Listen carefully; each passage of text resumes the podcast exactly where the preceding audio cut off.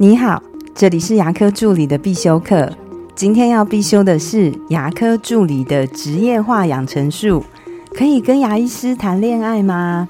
这是一位管理者他提出的问题。他说他最近发现诊所的医师跟助理有点怪怪的，感觉要发生诊所恋情。他担心这样会影响到其他的助理，问我应该怎么办才好呢？当然，我们要先祝福找到真爱的人。但是我的做法还是会回到职业化的原则上。在诊所工作的时候呢，我们不是代表的个人，而是代表的这间诊所。当大家穿上医师服或是助理服的时候，就代表各自的职位。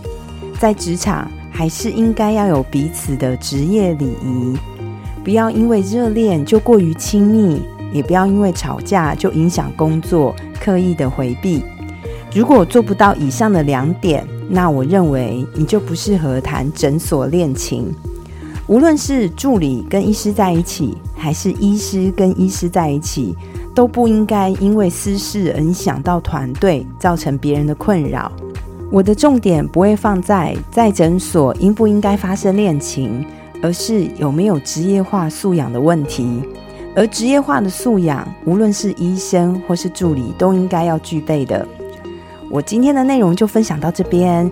如果你觉得今天内容对你有帮助的话，请帮我下载下来或分享出去，让更多人听得到。